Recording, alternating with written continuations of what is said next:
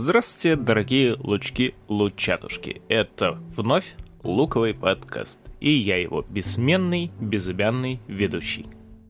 И я тут многоликий соведущий.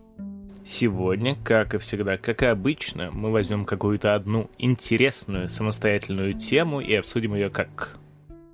Лампово, весело, субъективно. И я понял, что это, по-моему, первый выпуск за несколько выпусков, где ты начинаешь не с песни. Да, серьезно. Ну тогда э, I'm a rich bitch. Даже такой песни нет, это просто какая-то куча у меня в голове намешалась.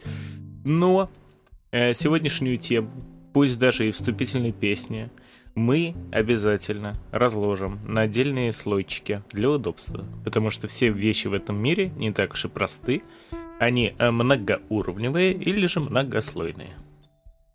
Э, как что? Как денежная луковичка. Да.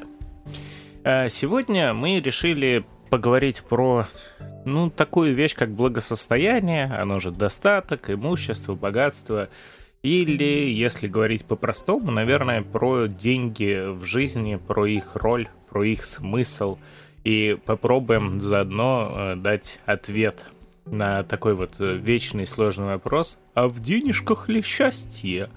Потому что так сразу и не скажешь. Я жду теперь, э, жду от тебя, что ты сейчас скажешь, ну, в конце. Конечно, нет, счастье в детишках. Сакетов, как говорится. Но, но и не, не в денежках тоже, по-моему. А, а, об этом, об этом мы обсудим, потому что тебя сегодня зовут как? Э, называй меня Скрудж. Скрудж Маккряк. Ладно, принимается. А, ну и перед тем, как мы пойдем на слои и вообще обсудим, что там за слои, наверное, просто в двух словах поговорим о том, а, что это за тема сегодня. То есть, э, вот есть такое понятие, как благосостояние. Оно же по-английски wealth, да? И это э, по факту, если смотреть как экономический термин, ну, обеспеченность населения страны, государства какой-нибудь, чего-то подобного, но э, можно также и определить это по-простому, это просто достаток, имущество, богатство конкретного индивида, человека, э, какой-нибудь группы, вроде семьи и так далее. Ну, мы же сегодня будем говорить о том, как вообще деньги э, влияют на жизнь человека, на протяжении вообще всей его жизни, как они могут повлиять на взаимоотношения с другими людьми, как они могут повлиять просто на качество и на уровень его жизни. Ну и вот э, все тому подобное, все так далее. А теперь давай выкатим слойчики. А, мне говорить своими подводочками, потому что они у тебя забавные. А, первый слой — это богатый папа, бедный папа. То есть мы поговорим про денежки в детстве. Потом э, про мажоров, студентов, э, молодость, первые заработки, первые работы — Э, дальше поговорим деньги и люди, то есть как э, в работе, с друзьями, родственниками, в отношениях. Э, старость, слой про старость обязательно, кто принесет тебе стакан воды. И в конце, ну, поговорим, хотя мне кажется, это все время проскакивает в деньгах или счастье, денежках, в манис, в коинах вердикт, вердикт попробуем вынести какой-нибудь. А, ну, давай тогда не задерживаться, погнали на первый слой. На тросточке сегодня попрыгаем, как э, дядя Скрудж в играх на дентюшке. Помните, помните? Я думал, ты скажешь, разбежимся и прыгнем в денежную волну золотых монеток. Нет, ну, давай что, помнишь, на, купальный костюме а, еще был. Еще как в Гриффинах, когда Питер тоже прыгнул и просто все руки-ноги себе поломал. Если мы говорим вообще про детство, ну, с одной стороны, казалось бы, детство время беззаботное, да? Но не все так просто, на мой взгляд. То есть, как бы есть, конечно, такой момент, что э, до определенного возраста за человека отвечают со всех вообще сторон, с какой ни посмотри, его родители, ну или опекуны в более редких случаях. И э, как бы технически... Или его дворецкий. Или Альфред, да, какой-то так называемый. Э, но лучше всего за ребенком, конечно же, присматривает государство. Оно его и обеспечит всем, и научит, и так далее. Но шутки в сторону. Э, на самом деле, да, как бы есть такой момент, что ребенок, он сам юнит, как единица, не самостоятельный, и вот как многие не любят это слово, но так как я очень люблю детей, скажу личинус. Вот у меня личинус, кстати, орет, скорее всего, вы его даже услышите. Э, личинусы, они на то личинусы, что за ними надо все э, делать, их надо содержать, их надо обеспечивать, потому что сами э, люди до, ну не знаю, я, наверное, так скажу грубо, до 10 лет это вообще что-то совсем еще не сформировало. Ну ладно, может быть, до 7. А в 10 можно уже на завод пойти работать, потому что... Ну, в 10. Можно уже кроссовки шить. В 10, по крайней мере, уже там можно что-то э, какая-то помощь по дому, что-то такое. Хотя времена разные бывают. Бывают времена сытые, бывают времена голодные. И как бы история знает такие случаи, когда дети начинали реально работать чуть ли там не в 7-8 лет, вот так вот. А так, конечно... Ну, и от страны зависит на самом деле. Да, зависит. То есть мы говорим больше про наш опыт. Э, в многих странах как бы в 10 лет уже кто-то что-то делает. Ну, там, если, например, это какое-то фермерское хозяйство или поля, угу. то дети, мне кажется, тоже работают. Ну, особенно если мы возьмем какие-нибудь прям глубокие такие африканские э, дебри или азиатские, в общем-то, неважно. Там в 12 лет уже это, женился, родил двух детей, умер. В Таиланде, да, ты можешь всю семью обеспечить в 12 лет. Если понимаете, о чем я. Да, но лучше не понимайте на самом деле. А, касательно вообще детства и денег. Ну, наверное, ребенок, не, даже не просто наверное, это факт, дети до определенного момента не понимают концепцию денег как таковую. А ведь концепция денег, ну, не так уж и проста, потому что Правда, деньги это что? Они там железочки, бумажечки или вообще циферки на экранах ваших компьютеров и телефонов, которые реальной ценности не имеют. Они имеют ценность только номинальную. И, конечно, детскому мозгу все это осознать ну, довольно сложно. При этом в каком-то возрасте, когда ребенок уже, ну, немножко так начинает что-то соображать, проскакивает то, что вот кажется, кажется, э, не все живут одинаково кто-то купается в роскоши, хоть дети таких слов еще пока не знают, э, и саму концепцию роскоши тоже. Ну, а кто-то там каждый день ест супчик из воды, и, не знаю, с перцем, вода с перцем, как в это, в нашей Раше, помнишь, там был э, честный ГИБДДшник, у которого себе mm-hmm. там ребенка типа пакет модный купил тебе в Макдональдсе в школу, в нем пойдешь. Сегодня водички с солью поедим. Вот, бывает и такое. Ну, мне, если честно, с позиции вот какой-то супер бедной семьи даже тяжеловато э, смотреть, как это представить, ну, потому что наши семьи не супер богатые, я бы сказал так вот, ну, средние. Я бы, наверное, свою средней назвал, а ты? Ну, у меня было супер богатое, потом э, супер небогатое, и потом стало более-менее среднее. Так. Я был в роскоши, а потом был внизу. Вот, а потом э, как-то все устаканилось и стал просто middle class. Угу. Не, ну у меня вот была средняя, э, по-моему, ну, примерно всегда оно одинаково было. И э, до какого-то момента я даже не замечал ничего подобного, то, что там, ну, а, а, а вот у нас такая машина, да, у какого-нибудь моего знакомого из детского садика, у родителей вот такая машина, как будто бы в детстве на это вообще пофиг. Ну нет, я не согласен. Мне кажется, ты сталкиваешься в какие-то моменты. Либо просто я меркантильная морозюка. Потому что я помню, в детском... я был в детском саду, и тогда были эти кассеты, и у нас был безумно богатый чувак, потому что я ну, родился в небольшом э, предвоен... ну, военном городке рядом с Балашихой. То есть э, в нашем детском садике все были, в принципе, равны, но был парень, у которого был огромный джип, и я помню, э, они подвозили нас э, до курсов, и он, я открываю дверь, сажусь с ним, а у него есть все черепашки ниндзя кассеты, все, все Ой, там, мы это говорили, все да, там штук 20, 30, все у него, а у меня была одна понимаешь, и поэтому... И не то, что я знал, где найти все. Просто ты обычно уходил в магазин, там еще, может быть, еще одна. Ну вот, но я не знал, что их столько. И я смотрел с завистью, такой, ты как? Он такой, да, мне покупай, что Ну, это как будто бы не в детсадовский, а уже, ну, где-то там во времена Нет, школы. это детский сад был. Да? Я, да. Это детский сад был, да. Я вот просто за собой такого в детском саду именно не помню. Я помню то, что впервые о подобных вещах я стал задумываться где-то, наверное, ну вот ближе к первому классу уже. Может быть, чуть-чуть пораньше. Может быть, да, может быть, лет, ну, там, 5-6, где-то вот так вот уже потихонечку оно начиналось, а, потому что условно а, вот там мне кое-как а, досталась наконец-то заветная моя Дэнди, которую я взял у троюрного брата, просто потому что троюрному брату то ли компик уже вообще купили, то ли Сегу, то ли что-то такое. И при этом у меня тоже в доме был чувак, у которого была и Дэнди, и уже и Сега, и PlayStation мы там чуть ли не в первый день привезли. И, ну, невольно начинаешь задаваться вопросом. Вот в детстве, да, правда так получается, что э, ты не особо замечаешь какие-то свои жилищные условия, э, то, что ты там ешь, да, потому что это тоже очень большой показатель уровня жизни семьи. Кто-то воду с солью ест, а кого-то там блоки сникерсов привозят с колы каждый день.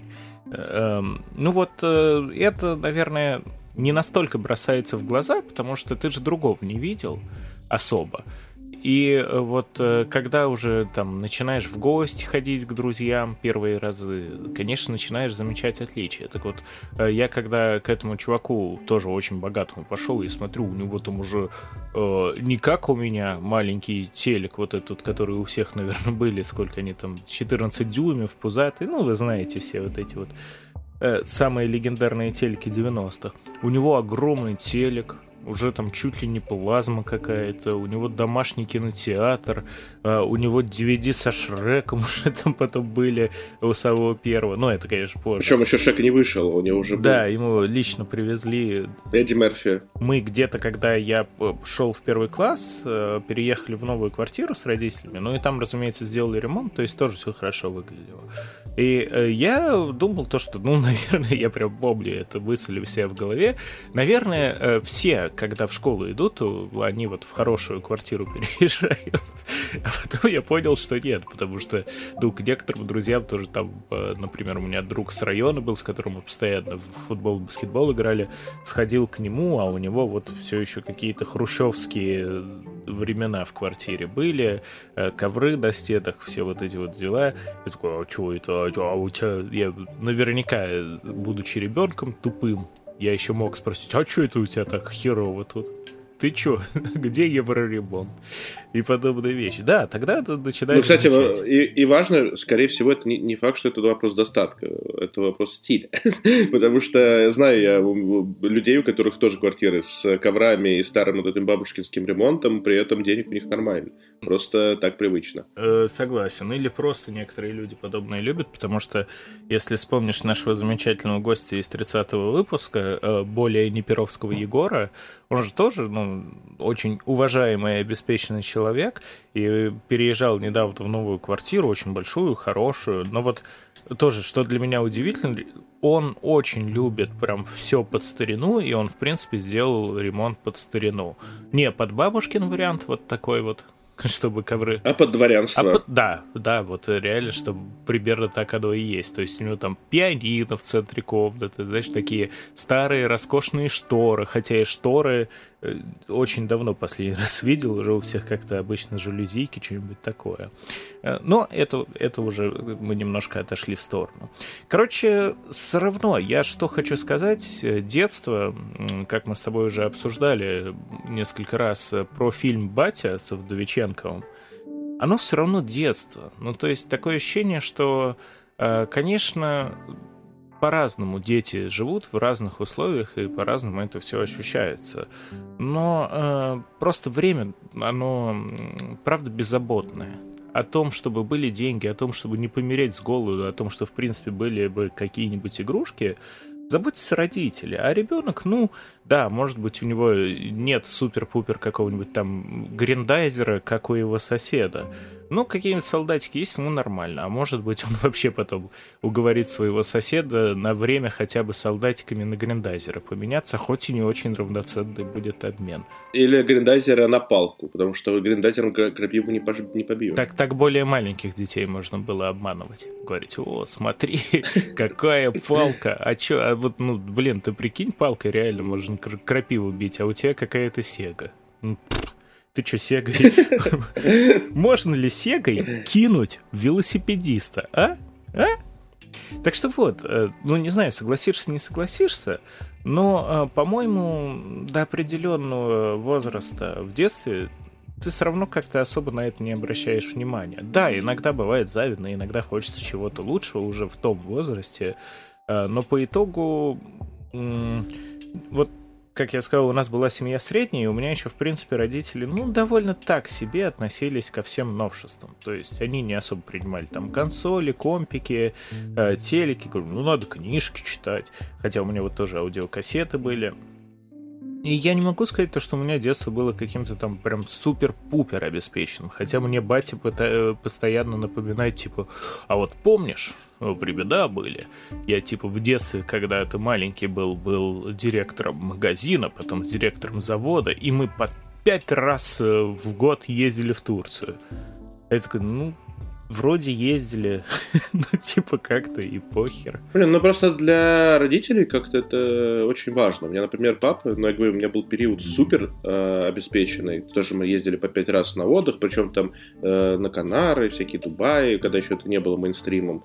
И у меня папа до сих пор живет этими воспоминаниями. То есть, когда мы встречаемся, вот тоже говорит, помнишь, мы были в Дубаях, и на Кипре, и еще там-то, и все в один год такой, да, ну мне как бы, я просто был на море, мне было, в принципе, плевать статус этого мероприятия. Но я с тобой согласен, мне кажется, дети вообще, ну, э, понятно, что есть разные дети, мне кажется, мы все равно больше по своему опыту, понятно, говорим, но в детстве даже, ну, там, та же дружба, она не, ну, не денежная. То есть ты не смотришь, сколько у тебя у, у друга денег. Ты можешь дружить э, с любым человеком, который тебе просто интересен. Ну, есть люди, даже среди нашего окружения, э, мистер Голубой воротничок, вернись, хэштег, который у нас просто э, был одноклассник, который приглашал себе на день рождения самых богатых э, учеников школы. Причем неважно, в каком они классе учились. То есть он мог пригласить там на 4 класса меньше чувака, себе на день рождения, потому что у него папа очень богатый. А он, он заряжен был на успех. Блин, почему он не стал, кстати, инфо-цыганином? Это же прям идеально для него было. Это же супер должность. Вот, и дети, э, даже если они на это заточены, они как бы не на деньги заточены, только вещественное вот это сравнение дохода. То есть ты задумываешься только когда ну видишь... Ну да, дружат не потому, что у родителей там, я не знаю, Коли очень много денег, а потому что у Коли есть приставка, и Коля не против, чтобы все приходили к нему поиграть в приставку. Но даже просто с Колей дружат. А приставка это как приятное дополнение. И такое часто тоже бывает. Поэтому чудесная пора, чудесная пора. Не у всех она чудесная, у кого-то бывает совсем не везет. Можно, во-первых, как говорится, если ты родился в России, ты уже проиграл, но мы так не считаем.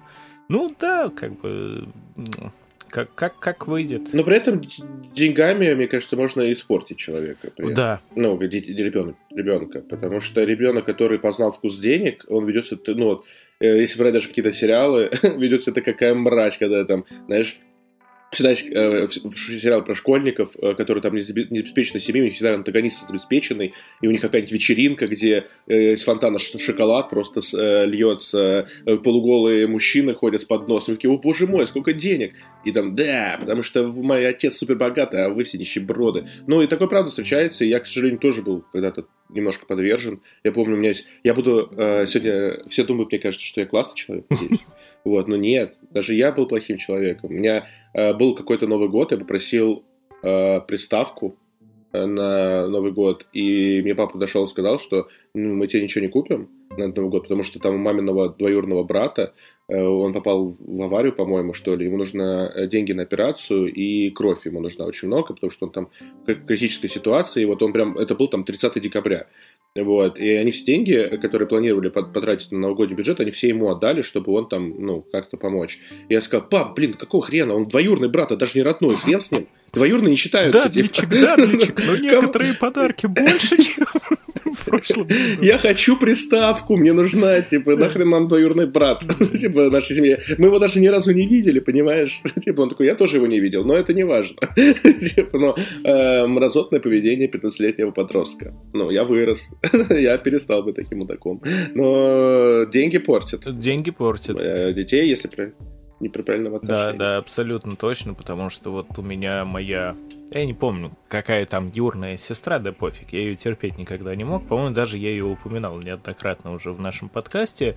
Вот она была супер избалованная, прямо максимально. То есть э, вот все ее, все, все как ей надо, если что-то не так, все это сразу плач, слезы. Э, и она это знала. Ну, то есть дети же, они те еще манипуляторы. Они знают то, что родители задолбанные, родители устали, и если без конца орать и плакать, то они сделают все, что угодно. И денег потратят сколько угодно. И вот она себе таким образом все всегда выбивала. Я помню, мы ездили... Э, ну, я уже тогда был относительно взрослым. Это где-то класс 9, наверное, был. Мы тоже... Вот Новый год был. Ездили в Болгарию на горнолыжный курорт, э, ну там родней большим довольно-таки количеством, она была тоже. И что-то она там вот увидела у меня какую-то штуку, все, слезы, плач, мам, папа поехали сразу же в магазин, тут же ей купили, потом увидела у другого брата тоже какую-то там игрушку, слезы, плач, поехали, купили. Ну и в итоге, как я понимаю, примерно во что-то подобное она и выросла, то, что ей все подай, принеси, э, сама ничего делать не хочет, там машину купили, права купили, вырастают такое себе. Поэтому я сегодня... Блин, надо было тоже про сестру рассказать свою историю, как будто у меня сестра.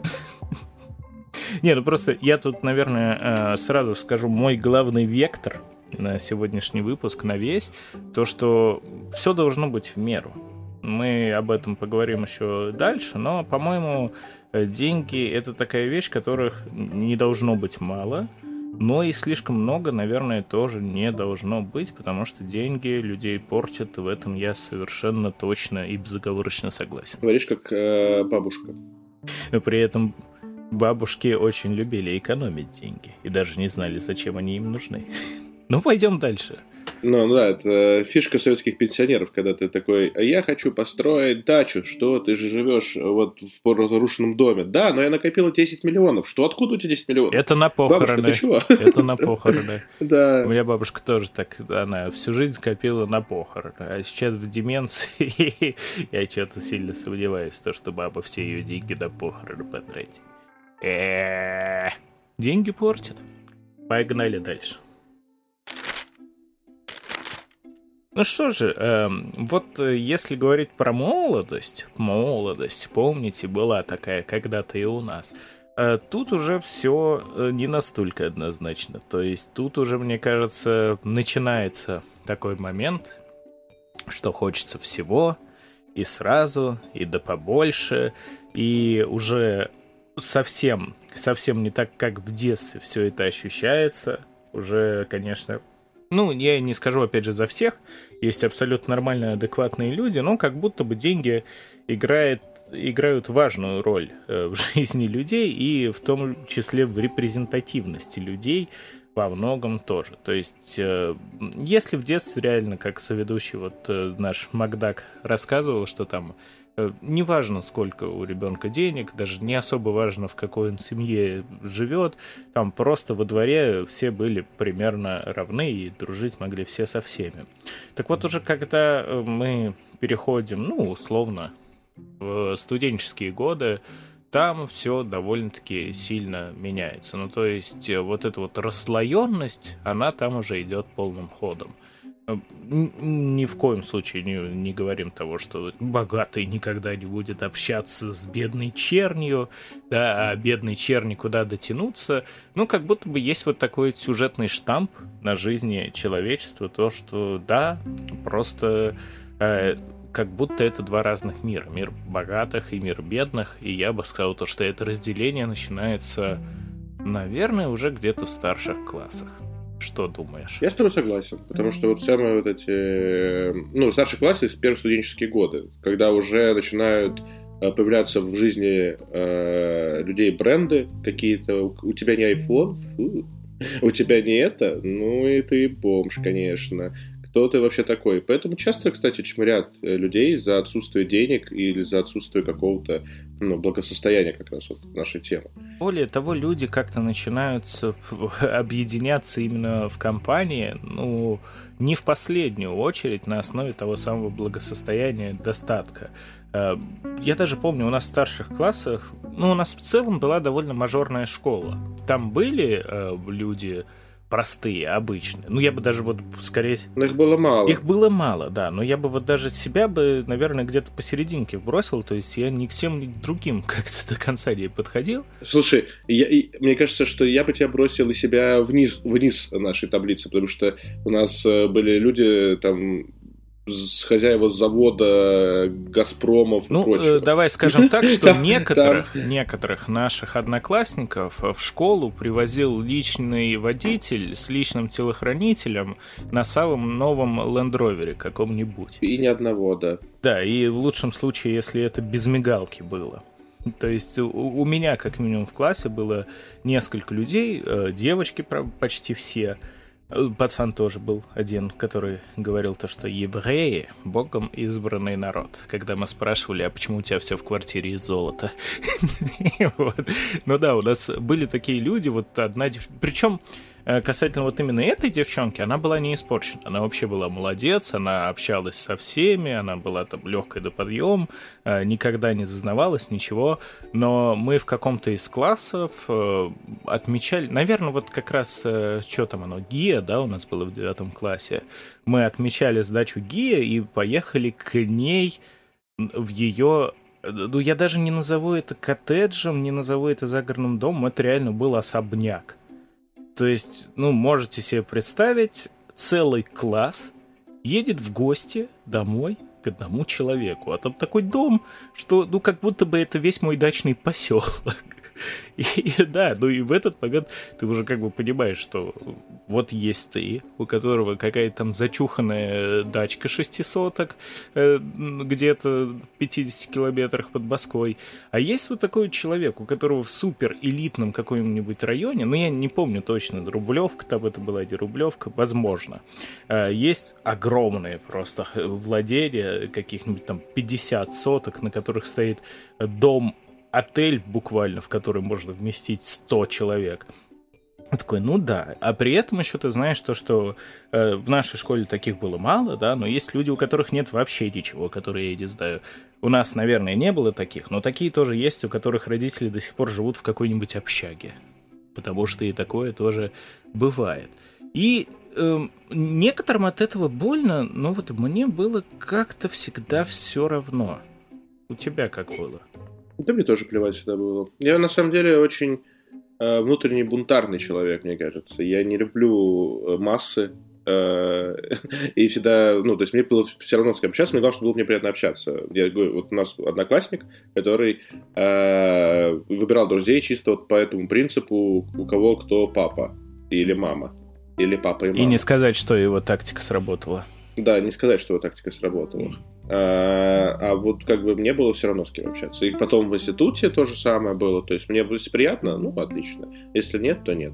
Но при том, что я говорю, что у меня в семье были и падения, и взлеты, но потом больше падения. То есть, и потом все падение чуть-чуть поднялось, но все равно падение. Вот, поэтому как бы я тоже бывало э, в этом все равно есть какой-то шарм, короче, мне кажется. Ну, не в бедности, я имею в виду, а в ну, например, э, у нас есть одноклассник с тобой, ну, мы говорим просто без имен на всякий случай, э, у которого совсем было все плохо, и он жил там в большой семье, э, без там корми, ну, без папы, без какого-то достатка, то есть там условно на пенсию и на маленькую мамину зарплату. И было такое, что мы все как бы как в общак скидывались деньги и все покупали там, не знаю, пиво и семечки и сигареты. мы все это mm-hmm. делали вместе, потому что, ну, какая разница? Тебе не было важно, что, ну, или там мы шли покупать мороженое, а у него не было денег на мороженое, и мы переглядывались и покупали не то мороженое, которое ты хочешь, а чтобы всем хватило на мороженое. И я сейчас это вспоминаю с большой любовью, между прочим что это учило ну, делиться и, и дружбе. Как, какой достойный Скрудж был. После той истории про родственника, допустим, умрет. Я хочу подставку. Да, да, давайте вот. несем соведущего на руках, когда мы его увидим. Обязательно поднимаем, Нет, качаем ну, святой. такое такое было, и это добавляет э, какой-то, не знаю, ламповости, что ли. Мы когда с моей э, девушкой, и женой, вот, начинали встречаться, у нас тоже, ну, были моменты, что у нас там было, там, не знаю, 200 рублей в неделю. И мы такие, оу. И наше свидание проходило, мы покупали одну булочку на двоих, какой-нибудь один йогуртик, сидели на лавочке и в парке кормили какую-нибудь птичку. И это было лампово, мило. Вот, и как бы не было такого, что э, ты пытаешься кого-то впечатлить не собой, да, как бы с какой ты на самом деле, а своими деньгами или своими родителями. Хотя есть и обратная ситуация. У меня там друг ходил на свидание тоже, э, рассказывал, что ты ходишь, такой, смотрите, какие у меня часы, смотрите, как у меня телефон, смотрите, какой богатый. А как тебе? Как я тебе? Да, ты неплохой, ты богатый. Все, отношения завертелись. Потом у тебя проблемы с деньгами, все, отношения разрушились. Я думаю, ты богатый. Блин. Ну да. Так слушай, это как часто в фильмах вообще используется и в сериалах, где типа бедный студент прикидывается богатым, чтобы завоевать э, лучшую девушку, просто царицу. И я всегда такой, да типа, блин, странно. Это, это всегда выглядит очень странно и кринжово. Вот он, грубо говоря, там один раз э, сделает вид, что он мега богатый, какими-то там у, у кого-то что-то займет, найдет где-нибудь роскошный костюм, договорится как-нибудь в ресторане, да, и вот исходит такой, да, это, это залог вечных отношений. То есть, а как будто не, не каждый день ему теперь вот то же самое надо проделывать, э, а все будет хорошо. Она такая, а, так ты тогда просто прикололся. Ну, что ж, бывает, ничего страшного. Ну, да, ты, ты говоришь в фильмах, да, но я в жизни встречал дофига таких моментов. Есть, есть такое. Э, в такие моменты начинают первые мысли о заработке что надо что-то менять, и если родители не готовы, там, если там, ты в школе учишься, тебе давать больше денег, а ты хочешь их, или в студенческие годы, то ты начинаешь уже э, искать э, возможности подзаработать, чтобы не чувствовать себя, ну, чувствовать себя на плаву. Ну и давай еще тут справедливости ради докинем, что родители-то в целом правы.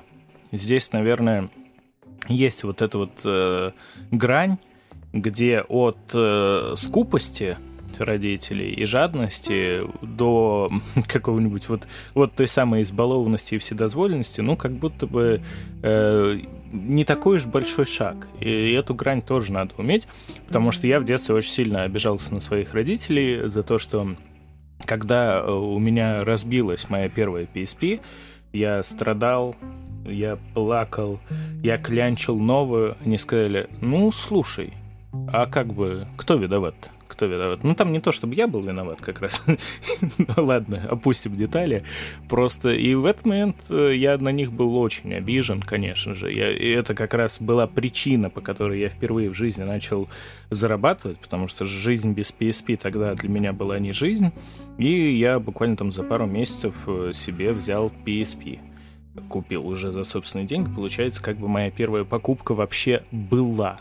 И э, по истечению времени, ну, наверное, мне кажется, родители были правы, да, потому что это не такая уж дешевая была покупка. Тогда как раз это был вот тот самый примерно 2008 год, 2009 где-то, может, 10 короче, кризис в самом разгаре Где был. ты работал в восьмом классе, признаюсь? Я? Ты не помнишь, что ли? Там еще мистер Белый Воротничок был задействован. Мы с ним в Буденке э, работали в торговом центре в одном магазинчике у достопочтенных армян. В восьмом классе? Не, не восьмом, десятый, по-моему, или девятый, или десятый класс. Нет, ты сказал, 2008, 2008 год, 2008 класс. Нас легко ну, значит, значит, девятый, десятый, короче, где-то. Я, я честно не вспомню, ну, где-то там мы по очереди, кто-то там помогал на складе коробки ворочать, кто-то курьерить, но потом он, конечно же, пошел на взлет по своей карьере, ушел на первый или второй день в поисках лучшей работы. А я э, подрабатывал три месяца, на второй месяц я уже взял PSP, но там типа как, мне не хватало немножко еще денег, но э, я не помню, как, если честно, уже звали нашего э, рабовладельца, вот, он сказал, что ну ладно, бери, пока потом отдашь э, со следующей зарплаты до конца. И вот так вот у меня появилась PSP Go в моей жизни. А кому-то все достается очень легко, и поэтому человек просто э, так и не узнает ценность денег. Как бы это, конечно, тавтологично не звучало, и я таких людей знаю тоже довольно немало. Так что продолжай, пожалуйста, я тебя так прервал. Да нет, на самом деле это интересная тема, потому что я тоже недавно говорил э, кому-то, э, что, блин, вот там был чувак, он типа совсем не понимает ценность денег, он живет вальяжно очень, все тратит. И мне говорят, ну да, но у него его не научили. я думаю, знаешь, с одной стороны, когда тебя родители кидают вот этот момент в пекло, это классно, потому что ты можешь научиться очень многому. С другой стороны, ну, когда тебя обеспечивают, тоже неплохо. И, ну, вот нам с тобой уже по тридцаточку.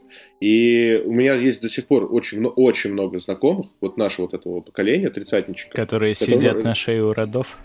Да, ну даже если не сидят на шее, которым родители до сих пор помогают. То есть вот когда были моменты, даже вот сейчас с, этой, с этими переездами из-за неких, неких событий, что да, родители такие, мы тебе обеспечим, там, мы тебе поможем, мы тебе будем там кидать, там, если что, обращайся. И ну, таких ситуаций очень много. Удивительно, что. Просто моя первая зарплата была... Вот, у тебя милая история детская про PSP. У меня было, что мы с моей женой, мы хотели поехать куда-нибудь на отдых первый раз, вот там, на первом курсе института. И мы думали, как это сделать. Ну, понятно, что у родителей денег таких не было, и мы параллельно устроились на лето Э, работать. Э, моя жена работала там офис-менеджером э, где-то, а я занимался, я, короче, был каким-то теневым курьером у компании, которая занимается недвижкой. Вот, и я ездил по разным банкам, отвозил документы. Я это помню. Я вспоминаю это как вот э, есть э, сейчас фильм вышел новый про японца, который унитазы чистит и счастливые до усрачки. Э, знаешь, вот э, работа курьера как будто полная, ну, сложная, да, там, типа, и многие как бы воспринимают как это. Я был таким счастливым. Во-первых, потому что это было лето, а, во-вторых, потому что, ну, понятно, что у меня была немножко выделенный курьер, то есть у меня была полная оплата всего там питания, проезда, и у меня мои поездки не зависели от зарплаты, у меня был стабильный там фикс, тогда это было там 35 тысяч, но это был и 2011 год, тогда 35 тысяч это и нормальные деньги были. Ну, вполне. Не, не, сейчас не все столько зарабатывают. И я читал по 4 книги в неделю. То есть я прям каждый день покупал практически по книге, и пока я ехал в метро, пока я ждал там в банке какую-то очередь, пока я сидел в налоговой за, за кого-то, пока я все это делал, я просто безумно много читал, я гулял. я, я такой, прекрасное было время. Потрясающе. Слушай, это великолепная короткометражка. Самый ну, начитанный я... курьер, такая просто романтичная, знаешь, под музычку, красивая цветовая гамма, вот он ездит, читает книги. Вопрос характера, но потом, когда я ушел в офис, я такой, блин, в офисе говнище, там сидишь в этом душном хрене, типа в костюме, который тебе не нравится. Он еще типа и чешется, и неприятно. Мне не нравится сидеть в костюме. Мне я хочу вот так гулять на кроссовочках, поэтому. И я, ну, как бы мы накопили на отдых, и мы тогда такие, вот, мы уже взрослые, мы можем себя, ну, то есть мы знаем, как обеспечивать себя, как денежки зарабатывать.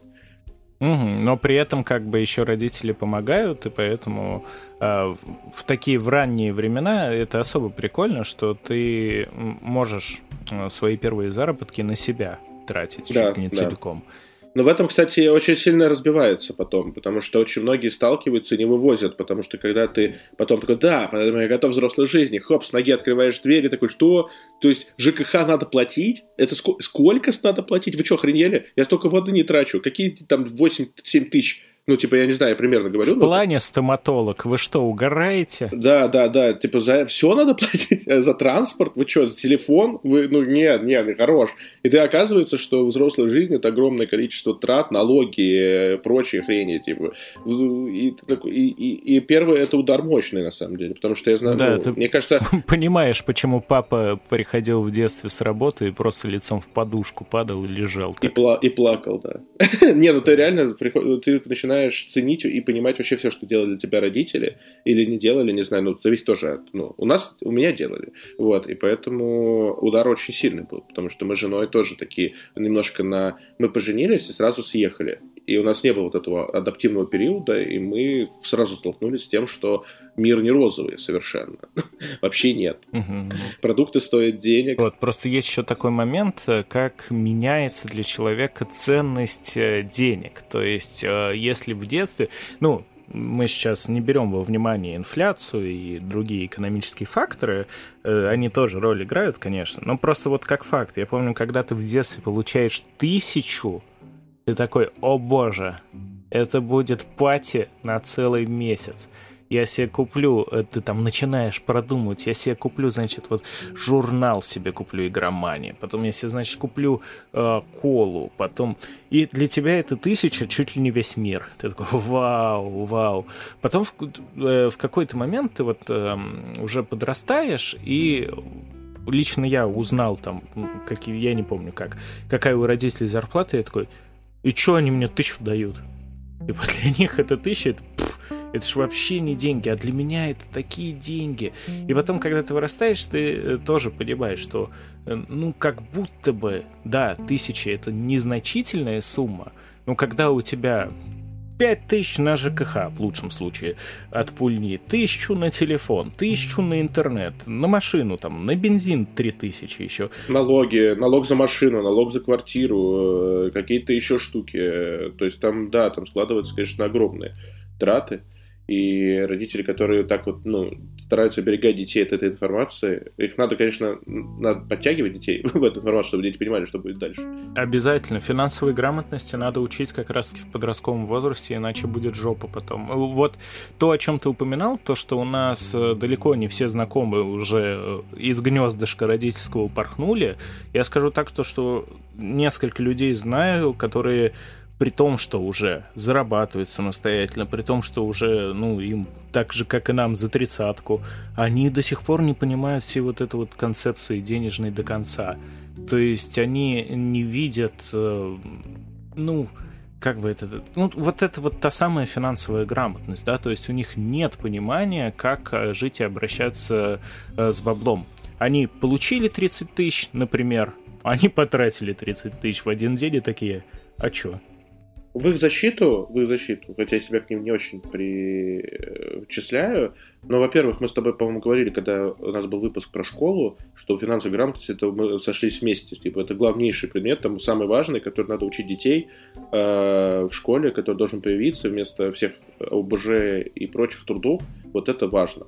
Но при этом, ну, не буду говорить за всех, но как будто и у родителей э, большинства нет финансовой грамотности до сих пор. Безусловно. И поэтому родители многие не могут научить. Это, конечно, следующий, ну, через слой, получается, про стакан воды, мы там, мне кажется, об этом поговорим, но тяжело научить тому, чего ты сам не понимаешь. Э, это, это безусловно так, прям абсолютно верно.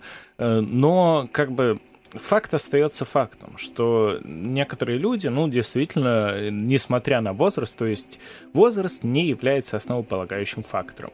Можно и в 40 лет э, к денежкам относиться как ребенок. Но я вот э, помню, что то, о чем я рассказывал, вся вот эта вот история про тысячу, да, мне казалось то, что вот я начну, значит, когда наконец-то сам зарабатывать, уже там родители мне не будут говорить, э, правильно я трачу деньги, неправильно я трачу деньги, смогу делать все, что захочу. И, конечно, в том возрасте такой думаешь, вот у меня будут деньги, я себе все, что захочу, куплю. И в, в, в таком возрасте ты уже понимаешь, что ты себе все равно все не купишь. И у меня, например, сейчас просто я в режиме накопления ну, потому что хочется там нормальный дом новый построить, хочется и так далее. У кого-то это, правда, не приходит. Сам знаю людей, которые э, сколько денег заработают в месяц, они э, какие-то основы, то есть э, имеют, а, откинуть 3, ну, я не знаю, там 40 тысяч на аренду, да, налоги заплатить, и вот у них остается условно 30 тысяч, эти все 30 тысяч уйдут под ноль. То есть там в накопление ни копеечка ни одна не пойдет. Таких людей в моем круге общения примерно половина до сих пор. Слушай, ну это же тоже стиль жизни. Потому что есть стиль, да, надо накопить на что-то, а есть зачем копить на что-то, если надо жить сегодняшним днем. Поэтому я вот э, как стрекоза и муравей, бабочка порхаю, веселюсь и кайфую потому что вот я буду копить там 10 лет, и что? И кирпич типа, на голову упадет, такая... и зря копил. Ну, кирпич, да, кирпич на голову нападет, потом э, через 10 лет может появиться другая цель какая-то абсолютно резкая, знаешь, бывает, что ты копишь, копишь, копишь, потом хопа. Ну, вот как у тебя, мне кажется, было с покупкой автомобиля. Ну, да. Вот, что резко понадобилось, и все, что ты копил, в итоге в другую сторону ушло, ты такой, блин, ну я 5 лет на это потратил. Ну, поэтому к накоплению надо как тоже подходить. Просто э, тут тоже же есть крайность. Накопитель родительства, когда человек копит и не живет. Это тоже плохо. Ну, то есть это не должно идти во вред, потому что я все отложил, вот через 10 лет я заживу. Эти 10 лет я промучаюсь, но через 10 лет я буду королем. Вот не, тоже такое. Ну, ну тоже. Мы с тобой про родителей обсуждали, что уже на следующий слой, ну, типа, есть люди, которые всю жизнь копят себе на суперстарость, а суперстарости может и не случиться. Такое тоже есть. Ну и да, и с, с такой позиции там тоже говорят, что суперстарость, ну ты молодой, ты тратишь деньги. Там даже какого-то фильма цитата, по-моему, что пенсию надо давать типа в 20 лет, потому что 20 лет ты можешь ее пропухать, прокутить, про э, путешествовать, а в старости ты как бы уже путешествуешь. На лекарства и врачей все уйдет. Ну да, да, да, типа путешествие не в радости, уже тяжело, ты с одышечкой, с палочкой, кто-то там ходит, там какие, ну, что ты будешь делать? Просто есть, э, как, ну, давай на следующий слой пойдем. Или ты что хочешь сказать? Я бы их просто объединил, потому что все примерно в одно идет. Э, можем про отношения и уже развить это все до семьи. Э, мы уже затрагивали эту тему, то что, в принципе, в отношениях тоже деньги роль играют. Потому что как будто бы вот эта вот вечная история любви богатого к бедному или бедной к богатому, она никуда не уходит. Это вот какая-то такая иллюзия, фантазия, и нельзя сказать, что этого в жизни нет. Потому что, правда, э, такое ощущение, что, ну, вот как есть даже выражение, тебе там не по силам, тебе не по карману, не твоей категории, что-то вот такое. Не по сеньке шапка. Ох. Вот так эти выражения. На тебе, на, на. Народный фольклор. Народный фольклор, да. И увы, увы, я должен признать то, что, ну, это правда так, наверное. Очень тяжело представить в реальной жизни какую-нибудь историю, когда условный там паренек из деревни, э, заводчанин, комбайнер э, берет там и охмутает э, супер-пупер какую-нибудь дочку богатейшего бизнесмена в мире, на наследницу. Я с тобой, прости, не согласен. Мне кажется, что просто путь э, будет другой, не романтический, а ромкомный. Просто я знаю очень много людей, которые, не знаю, э, был мужичок, тоже из деревни парень приехал, пошел устроился в перекресток к этим э, грузчикам. И он за три года стал главным чуваком, который отвечает за э, какие бренды будут представлены в перекрестке вообще. Ну, то есть э, к нему приходят и говорят, вот у нас есть бренд э, семечки от э, Партина. Можно, пожалуйста? Он такой, ну, не знаю. Пенечки, пенечки от Партина. Пенечки, да. Ну вот э, и за три года. И то есть э, чувак, который приехал с деревни, у него там понятно, что уже роскошная тачка, роскошные квартиры, э, две там э, у него. Ну то есть таким образом он встает э, с потенциальной девушкой-мажоркой в одну категорию. Да, на один уровень и да, ну, да, да, но это другое. Просто другой это путь. другое. Вы не поняли, это другое. Нет, я уверен, то, что есть истории и другие, когда действительно люди из разных... Ну, шоу скрывать такое есть в мире. Есть вот эти вот касты, сословия, да, они никуда не деваются, хотя в нашем обществе уже это не особо принято э, делать, делить людей вот так вот в открытую на категорию. Ну, господи, ну есть это просто такое есть. То, что есть вот какие-то э, супер богатые люди, да, довольно тоненькая прослайка, есть супер нищета. И это абсолютно две разные плоскости, как будто бы параллельно и никогда они не сойдутся. Бывают исключения в жизни, и я уверен, что бывают не только в фильме, но э, там же, правда, э, ну, как бы грубо это не звучало, возможно, это, правда, два разных человека будет. То есть не потому, что один лучше, другой хуже, да, то есть богатый человек не будет лучше, потому что у него больше денег, а бедный не будет хуже, потому что у него меньше денег. Но просто как будто бы точки соприкосновения, интересы. Вот э, мне сложно представить, чтобы у таких людей они были все мои знакомые... Ну, только на физическом плане каком-то. Ну, может быть, да. Ну, на физической привлекательности. Я не знаю, есть ли такое, в принципе, у кого-то, но вот э, чтобы прям кардинально отличалось, э, я не встречал в своей жизни. Ни у себя, ни у своих знакомых. Как я понимаю, вы с женой примерно из семьи одного достатка.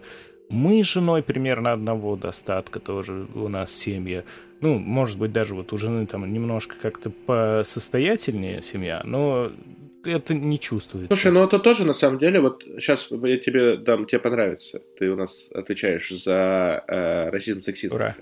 А тебе не кажется, что это зависит от пола? Ну, например, если богатый парень и бедная девушка, то, в принципе, никаких проблем в этом нет.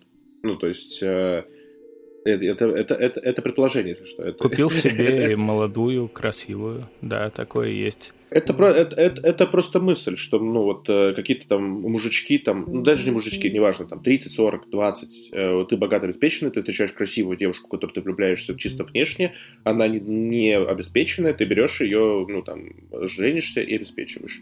Вот. А обратную сторону таких историй как будто меньше. Меньше, Поэтому хоть можно себе красотку с Джулией Робертс мы тоже не забываем. Шутка. Я не люблю, кстати, фильм. Он такой тупорылый. Не знаю, почему он таким культовым стал. А, но вот да, такое есть. И сколько... Да даже, по-моему, особо не скрывается то, что для женщины а, гла... не то, что главное, но понятно, но типа основной аспект вот быть молодой и красивой. А мужику ну, пусть пузатенький, пусть уже такой неказистенький, пусть ему уже 50 лет, зато денег э, куры не клюют, огромный особняк, э, хаммер, огромный бизнес. И да, Кстати, такой есть. часто очень встречается, это правда, это даже, ну, понятно, что это даже клише, по факту, но я встречал слишком часто это клише в реальной жизни, что когда девушка находит себе парня, ее сразу спрашивают не, а какая у него семья обеспеченная, ну, а кто у него семья, кто у него родители, кем родители работают. Вот очень часто популярный вопрос, кем родители работают, а у него машина есть, а квартира? Вот не то, какой он человек. Там, что он да, любит, что какой его любимый вот супергерой. Marvel или DC. Да, это очень странно, потому что очень легко, очень легко э, найти этот. Блин, это было очень, очень смешно недавно. Э, сейчас, прости, это маленький топ для тебя. Хочешь это потом вырежешь? Нет. Что в мафии парень был на... Мафии красный — это мирный, черный — это мафия. Вот, и он такой, я обожаю супергероев, мой любимый супергерой — это Человек-паук, потому что он в красном, а я мирный. И не, я, если такой подумал, но не думайте, что я Веном, я не черный. я такой, блин, классная речь про Человека-паука на мафии. я с тобой играю крышу, и все. Теперь мы вместе победим мафию. Мы победили. Ну да, да. А как бы от таких стереотипов хотелось бы, может быть, и отходить, но они, наверное, будут вечно. В нашей патриархальной стране-то уж точно. И правда же есть огромный пласт женщин, э, которые, ну, мы нормально к женщинам относимся, мы правда не сексисты. Но такое ощущение, что правда есть девушки, которые... Дам, Дамарат Башаров. Да, да, да, да. А, никто же не знает, как меня зовут, поэтому сижу. Сейчас работы не так много, сами понимаете. Вот, записываю подкасты, пока жена крови плюется в подвале бывшая жена, разумеется. Одна из. Их там много. Ладно, хоть про Башарова у нас выследит когда-нибудь за такие шутки. Мы про него чуть ли в каждом выпуске шутим. А, что я говорил-то? А, я говорил про вот эти вот достатки и так далее. Ну, короче, есть э, прям немалое количество женщин, которые хотят просто успешно выйти замуж.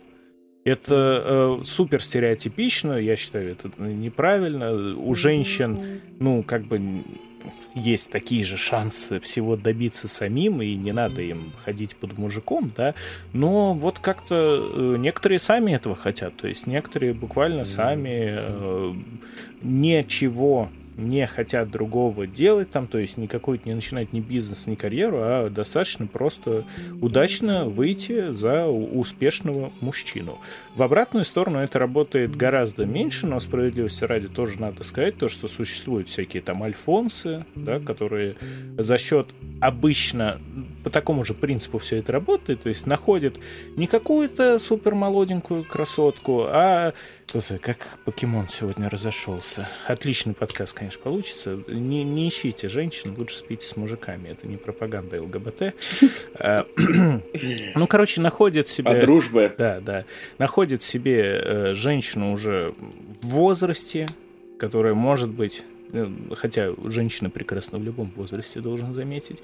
Но вот такое ощущение, что уже не, не совсем красотой своего юного тела они приманивают мужчин. Ну, и такое тоже есть, и такое тоже случается. Иногда бывает такое, что э, женщины больше внимания уделяют карьере, э, чем семье, а потом в какой-то момент им тоже хочется ребенка, и они сами готовы выпрыгнуть замуж и залететь, залететь некрасиво, забеременеть, понести от первого встречного поперечного.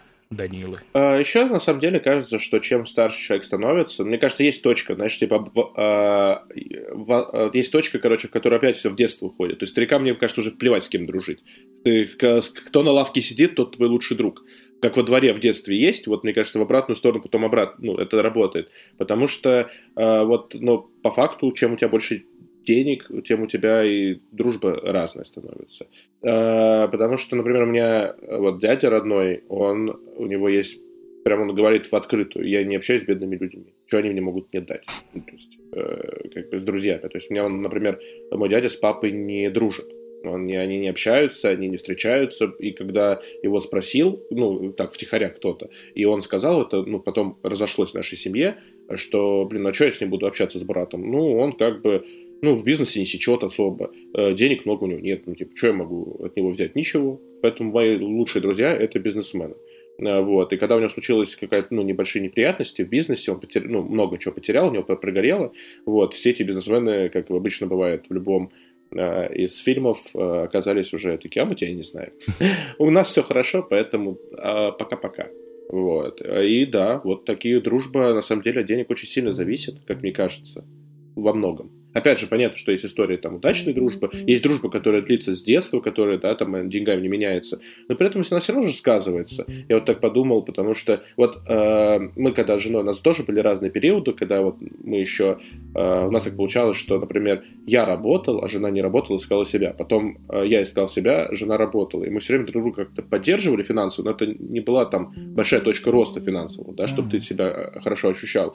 И вот когда мы встречались с какими-то друзьями, которые были э, Э, ну, там, мы, там, жена работает э, 5-2-6-2, я не работаю, я ищу, там, помог, пытаюсь там в сценариях как-то себя найти, и мы встречаемся с ребятами, которые там, парень работает в Лукойле, а девочка работает в, на крупнейшем там э, бетонном заводе в России. То есть у них там достаток, у них, они купили квартиру там за год, сами, без ипотеки, без всего.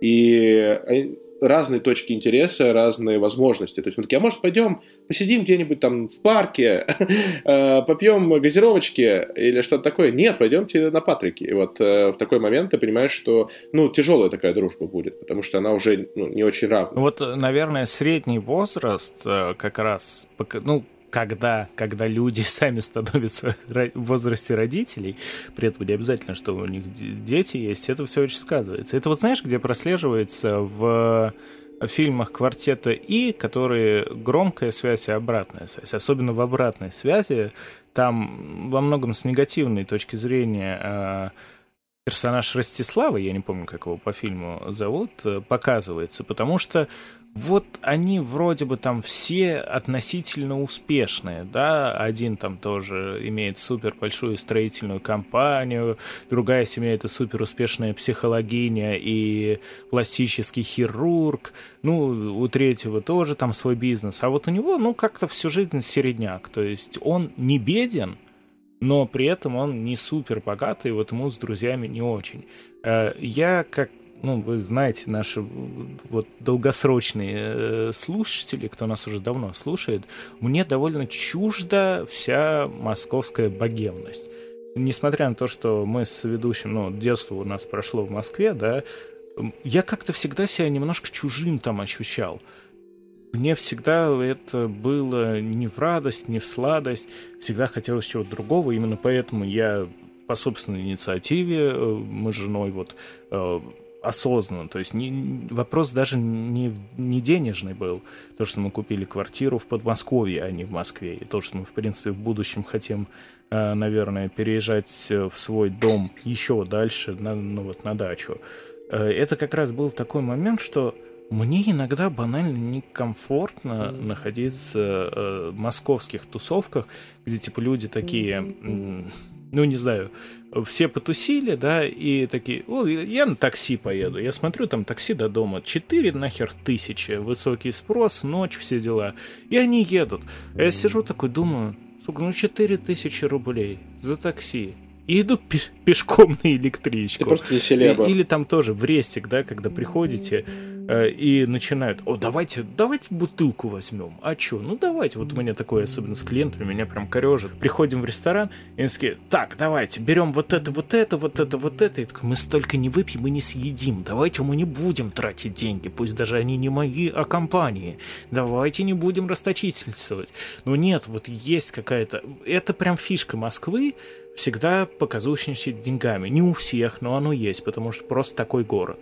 Вот я его за это не люблю. Мне рассказывали смешную историю недавно, что э, группа выпускников универа, ну там уже прошло там 10-15 лет, вот, э, встреча однокурсников, и они все такие, о, да, мы так давно не виделись, я так вас всех люблю, да, мы супер дружбаны, да, такие мы классные, да, блин, вообще, с удовольствием встретимся, с удовольствием. И там, ну, выбрали ответственного, ответственная какая-то там жена какого-то супер богатого бизнесмена, она выбрала э, какое-то пафосное место на Белорусской, они все встретились, посидели, вот, э, выпили винишко, покушали, и там девушка, которая эту историю рассказывает, она положила денежку, там, типа, ну, такая, сколько вино будет стоить? Ну, не знаю, вот там еще тысяча полторы сверху скину, ну, я выпил два бокала, как бы, ну, вряд ли там дороже.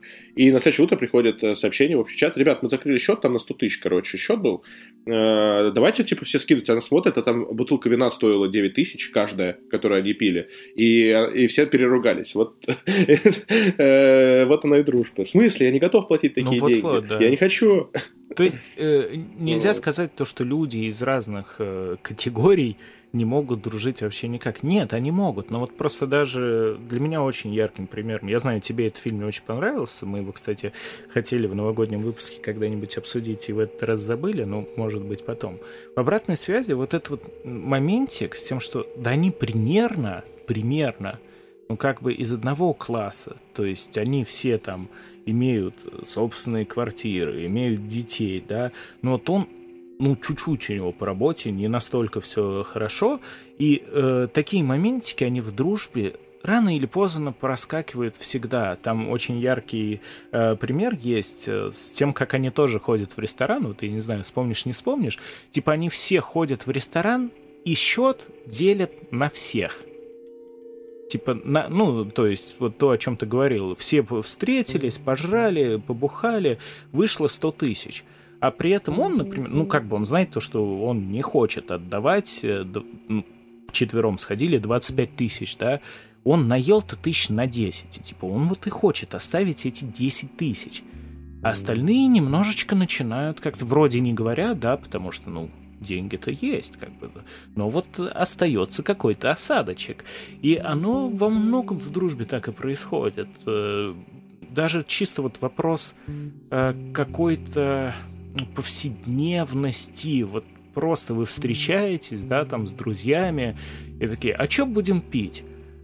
И, ну, я обычно, ну, как, ну, давайте там возьмем какого-нибудь пивка, бла-бла-бла. А есть друзья, которые такие, о, давайте возьмем вот этот вот, не знаю, коньяк за 10 тысяч. Я такой, блин, зачем коньяк за 10 тысяч? Слушай, ну, это вопрос тоже. Если делить счет, каждый платит себя, если тебе хочешь пить коньяк за 10 тысяч, это тоже всегда есть э, крайность. Потому что есть люди, э, бывает такое, обеспеченные, но при этом которые очень ну, не любят тратить и боятся тратить деньги. И, например, ну, принципе, если ты придешь... Я ты придешь в ресторан, и ты хочешь выпить хорошего вина, тебе это по кайфу, у тебя есть на это деньги, в принципе. Тебе не обязательно крохоборить там или ну, брать, что тебе не нравится.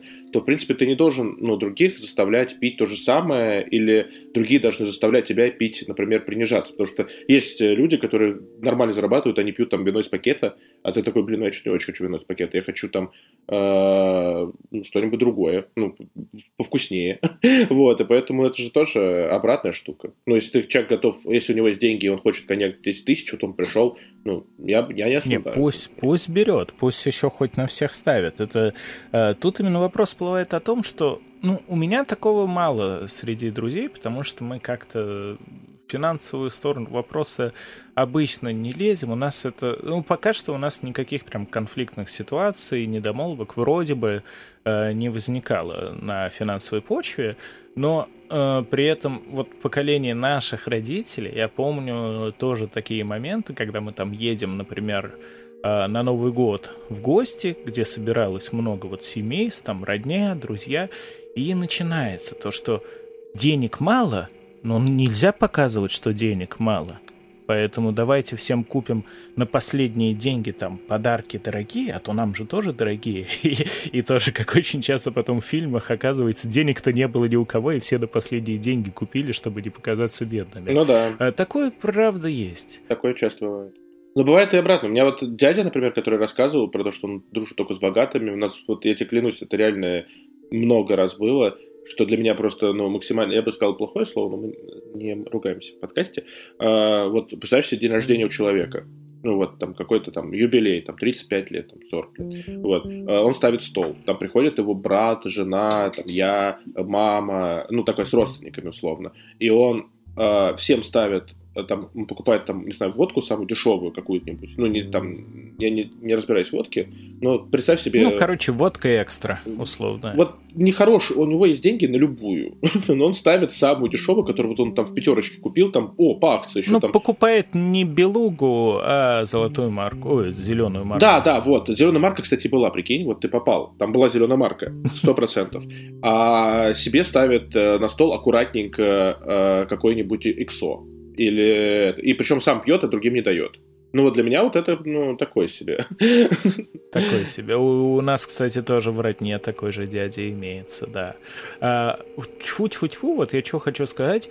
Может быть, это еще от поколения очень сильно зависит, потому что на поколение наших родителей, на их становления пришелся развал э, Советского Союза, кризис, суперкризисные 90-е, чуть более кризисные, там уже конец десятых, нулевых точнее. И э, ну, наверное, это как-то повлияло, потому что у них, мне кажется, больше цепляются именно за вот эту вот состоятельность.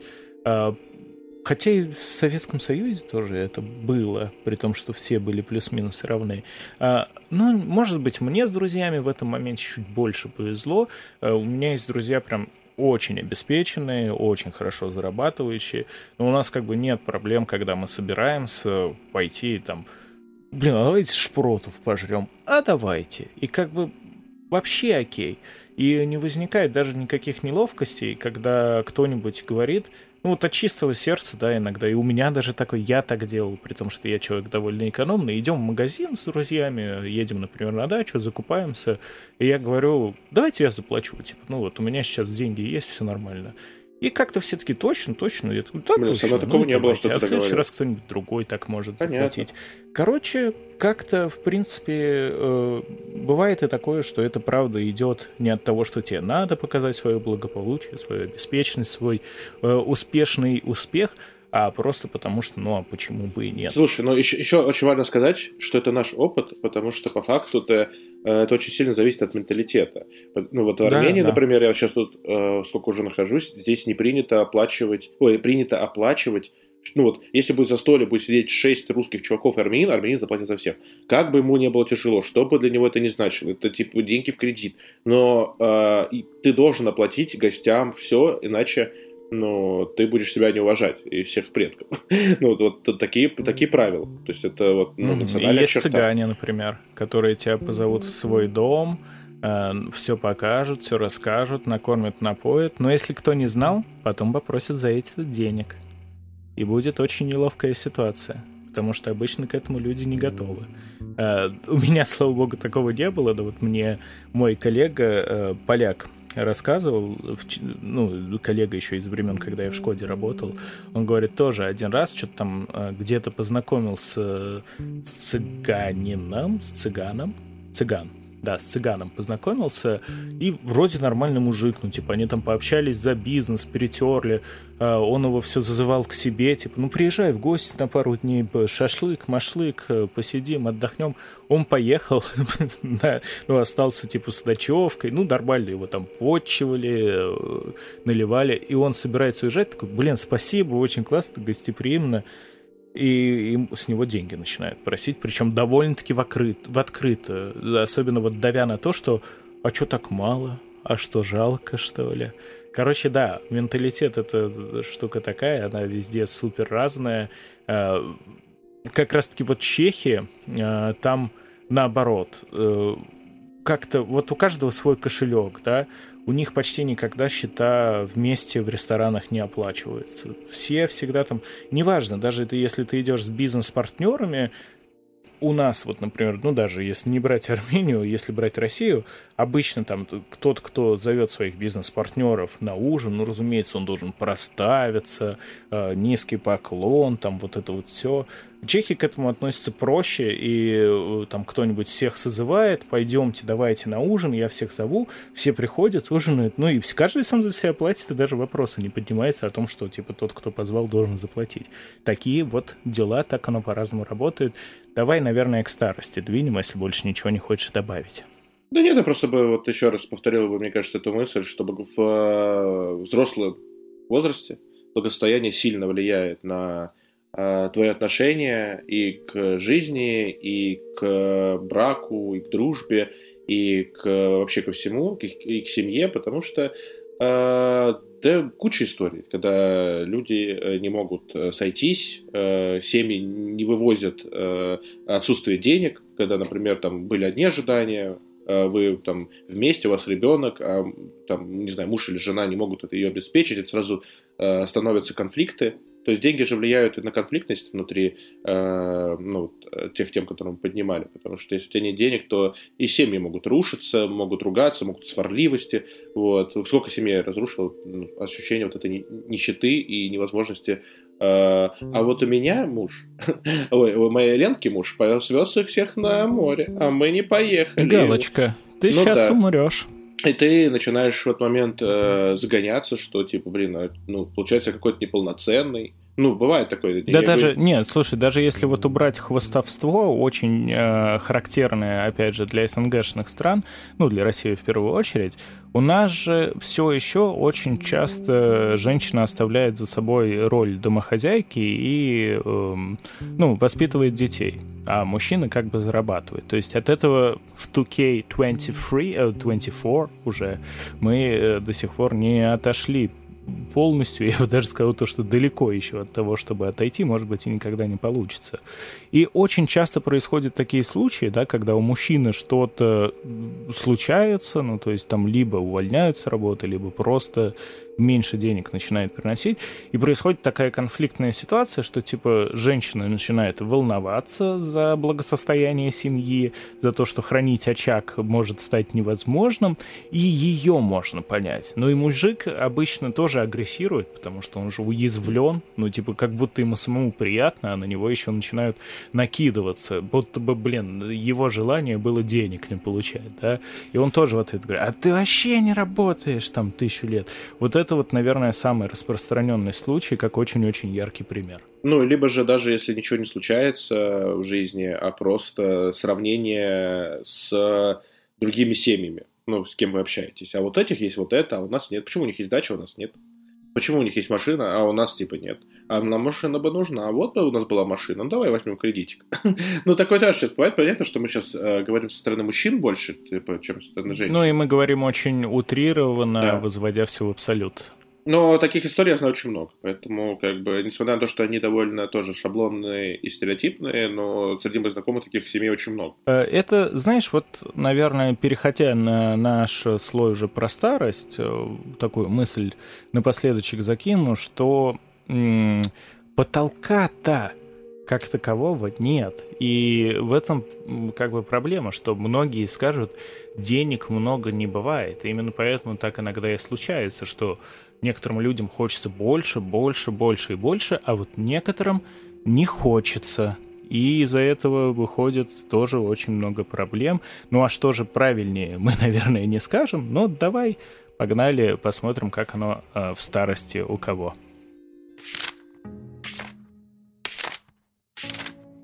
А, в старости, вот, ну, ну, мне кажется, что мы, подхватывая то, что мы говорили до этого, что нету финансовой грамотности у поколения, которое сейчас считается как бы там старшим, да, там, мне кажется, и пенсионным, потому что, э, если так посмотреть, люди либо бездумно откладывали просто какие-то огромные суммы, которые могли бы, то есть огромное количество пенсионеров в России, которые э, живут там в разбитом, раз, не знаю, холодном доме, э, где все потрескалось, все поломалось, но при этом у них лежат на банковском счету очень большие суммы, которые они просто не тратили. И на они... похороны, на похороны. На, ну вот э, всегда говорю, ну принято считать на похороны, но как будто не только. Там такие суммы, что там можно похоронить там что-то 10 э, иногда вот э, вырисовывается. Очень часто бывают какие-то, к сожалению, грустные новости. Там, не знаю, в Подмосковье убили пенсионера, и у него вытащили ну, там 12 миллионов рублей, он хоронил под подушкой. Такой, чего?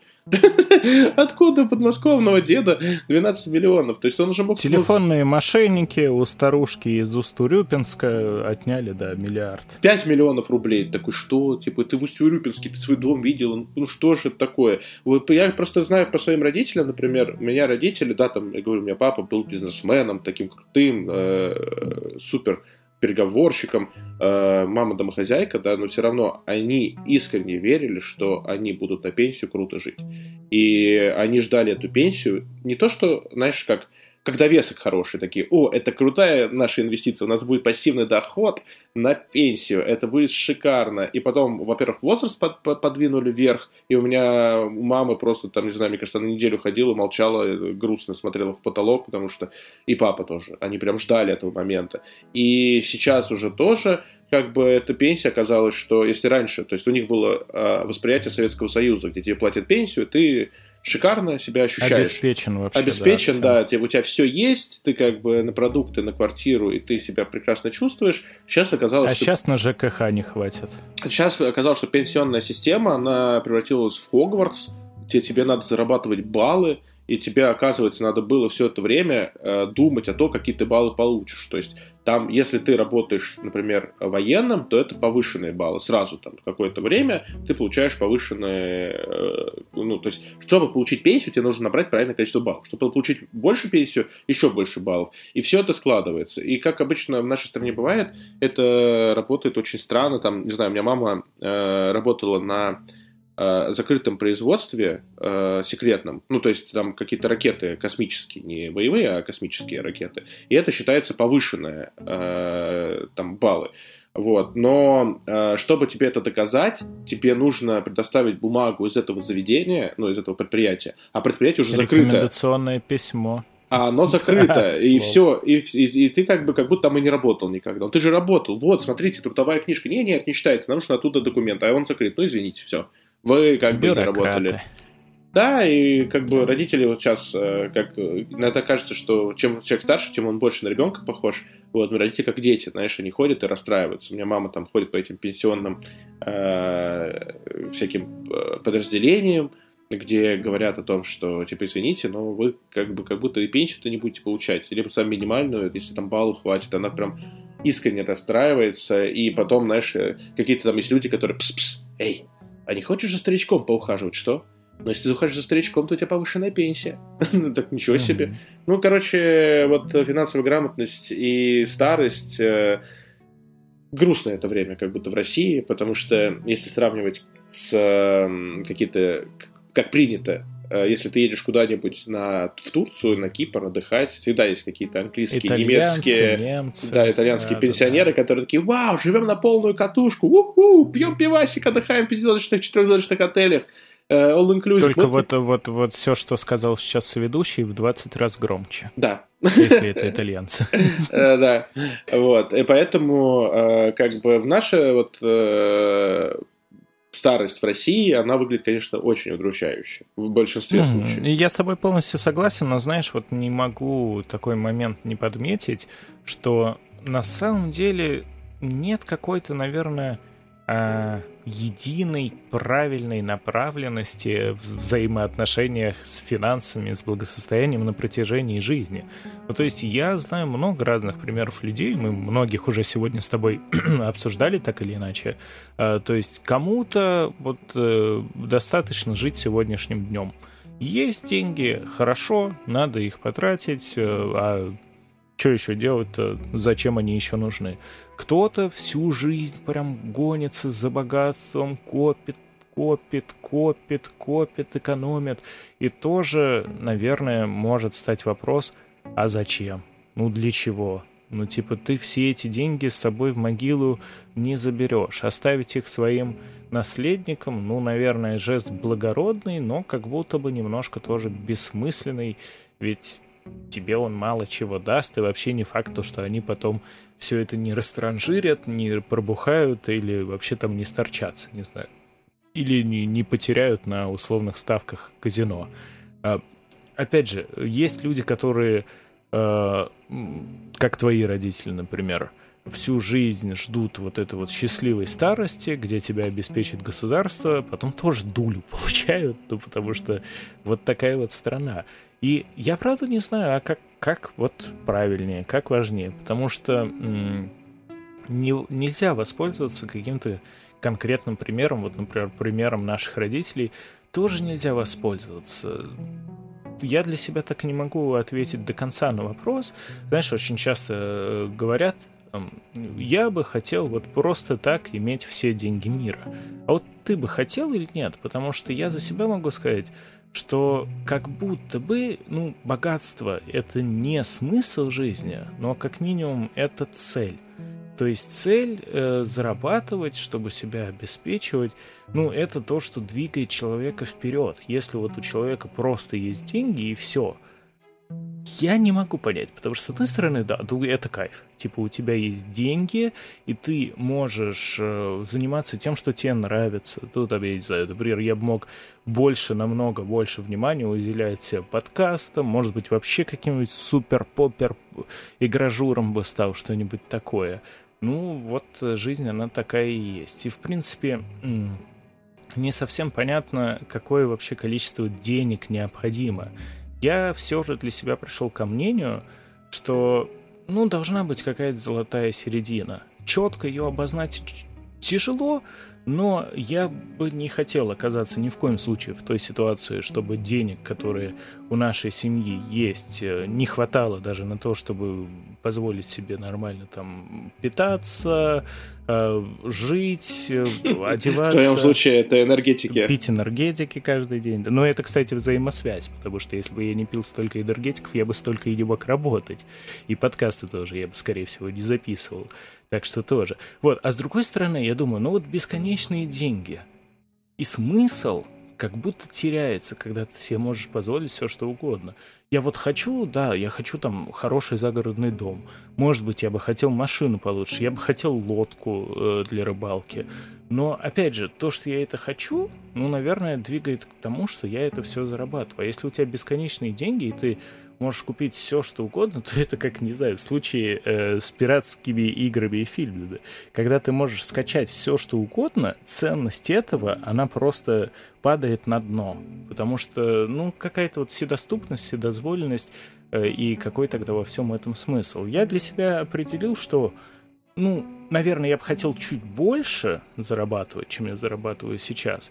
Но при этом я бы и работать, наверное, все-таки поменьше хотел, потому что для того, чтобы сейчас нашу молодую семью обеспечивать, мне приходится ну, порядочно так пахать. И, конечно, хотелось бы больше времени тратить и на семью, и на какие-то свои увлечения, и поменьше на работу, и при этом, чтобы денег хватало на то, чтобы дом начать строить, например, уже сейчас, потому что это тоже все не быстро, а не копить еще несколько, там, три, я не знаю, пять лет, чтобы, в принципе, весь этот процесс начать. Хотелось бы, да, но вот это, условно, скажем, x2 к моим доходам. И при этом, ну, я для себя определил, что я бы не хотел зарабатывать условные 10-20 миллионов, потому что, ну, это уже буду, наверное, не я. Опять же, тут и с друзьями непонятно, как сложится буду ли я готов там, например, сказать, друзья, вот у меня теперь все деньги мира, поэтому давайте тоже не работайте, будем тусить, отдыхать, э, но вы всю жизнь будете мне благодарны или что-то такое. Короче, вот я не знаю, потому что это одна из тех вещей, которые э, невозможно предугадать, невозможно предсказать, невозможно спрогнозировать, как ты себя будешь чувствовать и как ты себя поведешь, но я все же, наверное, прям вот чего-то подобного, стать супер-мега-олигархом не хотел бы, потому что, ну, это просто не мой стиль жизни, не, не я, это уже не я, вот. Мне кажется, я тоже бы не хотел все деньги мира, потому что ты прав, что э, какие-то цели э, это все-таки движение в жизни, но при этом вот вопрос как часто задаются, и мы его тоже как э, слойчик поставили, в деньгах ли счастье, мне кажется, что да, потому что деньги дают свободу.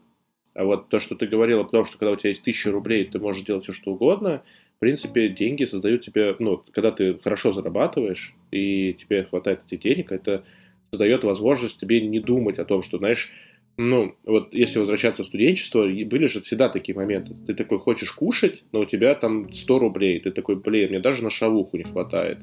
Эм, что ж поделать? Ну ладно. Нет, тогда, кстати, еще хватало 100 рублей. Ну, я утрирую, и по 100 рублей этот, поэтому... Э, и ты такой, блин, мне не хватает. Или там ты хочешь пиццу заказать, а у тебя там всего там 200 рублей. И такой, блин, надо ждать следующую зарплату. Вот такие моменты... Игру хотел бы ты взять на старте, да? Да, вот ну, понимаешь, деньги-то... Ребята... Даже не на старте. Ты просто такой, я накоплю себе там, не знаю, какую-то сумму денежек на распродажу в этом и куплю себе две игры на PlayStation и буду в них играть. Сейчас, ну, как бы, mm-hmm. есть такой момент, что можешь купить себе любую игру на старте или нет, и это дает, дает свободу. Я, например, максимально, э, ну, я не очень люблю бренды, ну, прям сильно. То есть мне, я люблю бренды качественные, по, в плане качества. То есть мне там, я не люблю, у меня есть знакомые, которые много зарабатывают, например, но при этом покупают что-то там на Алиэкспрессе кроссовки, потому что зачем платить там за это, потом у них болят ноги, кроссовки разваливаются, краска впивается в кожу, и они такие, блин, зато они стоили тысячу рублев. А? Вот это... Слушай, вот знаешь, у меня абсолютно обратная ситуация, потому что я могу... Я отношусь, в принципе, к категории подобных людей, но я не на Алиэкспрессе, я его не люблю. А, у меня, по-моему, сейчас большинство вещей из твое. Я такое вот не могу, потому что качество для меня важно. То есть я не то, что типа... А слушай, оно нормальное. Нет. Оно нормальное. Мне мама дарит дорогущие шмотки. Вот, например, э, из вчерашнего мне мама подарила какие-то супер-мега-эпичные ботинки, ну, такие зимние высокие кеды. И мне даже страшно представить, сколько они стоят. Но я думаю, то, что тысяч за 20. Э, и в них почти невозможно ходить ты в них идешь, они у тебя деревенеют, они начинают натирать, э, они начинают как-то впиваться, их хрен наденешь, их хрен снимешь, и они при всем при этом рвутся. И в то же время я себе купил какие-то совсем дешевые, ну там что-то тысячи две, может быть, две с половиной, ну, может быть, кто-то скажет, это не совсем дешевые, то есть, да, я не опускаюсь до уровня э, какого-нибудь там рынка на картоночке постоять или Алиэкспресса, ну, купил вот самые обычные зимние ботинки. И им уже 10 лет, они выглядят, как будто я их вчера купил, они нигде не порвались, ничего, они теплые, они удобные и так далее. Футболки тоже мне вот мама какие-то покупает дорогущие, футболка там 5000, я беру футболки за 500-600, ну там, может быть, иногда 1000 рублей, и они э, живут чаще всего либо одинаковую продолжительность по времени, либо вообще дешевые футболки чувствуют себя лучше. Ну, я не знаю, это очень странно на самом деле. Или, но... или ты себя лучше чувствуешь себя в, в таких футболках? Может быть, тоже. не знаю. Ну, короче, как факт, дорого не значит хорошо. Вот. Да, вот бывает такое, но бывает и обратно. Ну, то есть у меня, например, папа покупает ботинки самые дешевые, нашел какие-то ботинки под, за 2000, они у него развалились, у него болели ноги, и, ну, я ему купил по новые ботинки, ну, Века, например. Хотя, ну, как бы сейчас Века не, не очень дешевый бренд. Вот. Э, и он теперь ходит, ему комфортно и кайфово. То есть, ну, деньги тебе позволяют чувствовать себя свободно, то есть жить там, где ты хочешь, носить то, что ты хочешь. Любишь ты бренд, не любишь бренд, неважно, типа а, покупать все, что тебе нужно. И свобода это как раз вот то, что кажется и ценно в этой жизни. Что ты можешь ни о чем не задумываться и просто ну, кайфовать, и ты что-то захотел, ты себе это позволил, кайф. Я... Но с другой стороны, в этом есть обратное. Я, прости, пожалуйста, сейчас давай, просто давай, мысль давай. закончу. Я недавно себя поймал на мысли, что когда я еще не очень много зарабатывал, ну, немного зарабатывал, вот, и у меня был список, я писал там, тебе, знаешь, э, каждый год там, что ты хочешь, там, не знаю, цели на 20 какой-нибудь год. Но я писал, я хочу вот это, вот это, вот это, и вот это, и еще вот это хочу. Не, это не бренд, это там были какие-то штуки, знаешь, типа казан хочу домой. Потому что я люблю готовить плов, и вот что-то такое. Я хочу там э, семена. ну, разные штуки, короче, абсолютно разные. PlayStation 5, например. Или еще часы хочу.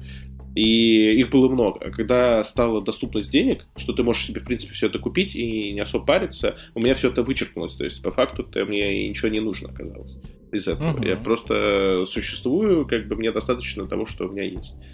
Я рад, что я могу обеспечивать родителей, ну, какими-то вещами, дарить им хорошие подарки, или вот то, что я папа там, ну, то, что говорил, у него там, например, не было обуви, он не мог себе пойти купить резко хорошую обувь, качественную, которая э, зимнюю я могу ему это ну, э, сделать, я могу жену обеспечить, типа, что ей нужно. Для меня это вот самое важное. И это ощущение, то, что ты можешь э, позволить себе ну, многое, это, конечно, очень приятно.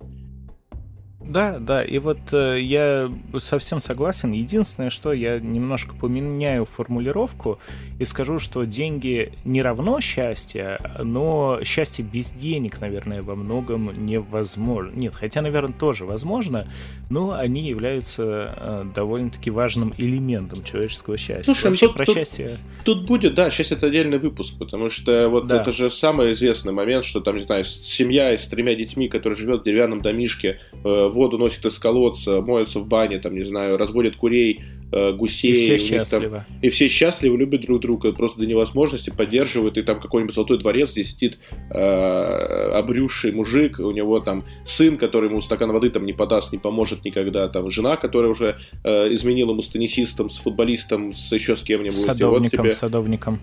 Э, садовник-убийца. А черт, Садовник... так и знал.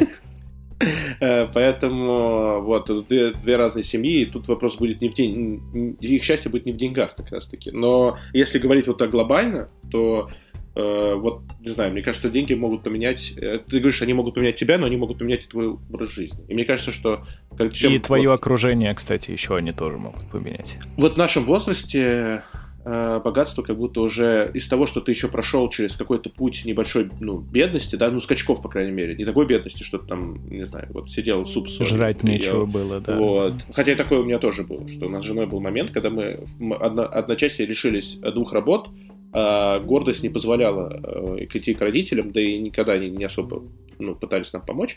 Вот, и мы там покупали гречку, одну там за неделю, знаешь, э, какой-нибудь там чуть-чуть э, овощей, и вот как-то так питались. Пока там... Но у меня один раз, э, когда я жил в Чехии, стырили э, карточку мою. Ну, я ее, разумеется, заблокировал, но э, прикол-то был в том, то, что у меня там были все мои деньги, а карточка была российского юникредита. И то есть до тех пор, пока я не съездил в Россию, я не мог получить денег. А я не мог поехать в Россию, потому что ее стырили вместе э, с, ну не папочкой, карт-холдером, в котором также лежало мое ВНЖ. И я, короче, не мог выехать из страны. Я был вынужден ждать полтора месяца, пока мне сделают новый ВНЖ, и только тогда поехать обратно. Я, короче, взял взаймы у друга. Это был единственный случай в жизни, когда я брал взаймы, потому что я ненавижу это делать. Ну, просто у меня не было другого выбора. Тогда э, жена ну, на тот момент еще не жена, уехала. И вот я вот так вот выживал на очень небольшую сумму, полтора месяца. Просто потому что, а что еще было делать? Я тоже жрал макароны с сыром, разжирел на 20 килограмм. Ну, как-то так. Э, смешно, что в конце сейчас такие, и мы заводим Boosty.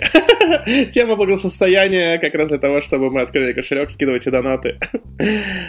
Вот, вот, кстати, прикольно то, что ты упомянул, потому что, э, в принципе, забыли сказать, э, вот это вот уже заезженное богатые тоже плачет, да, и э, если говорим про счастье, вот сейчас многие делают контент только для того, чтобы на нем зарабатывать.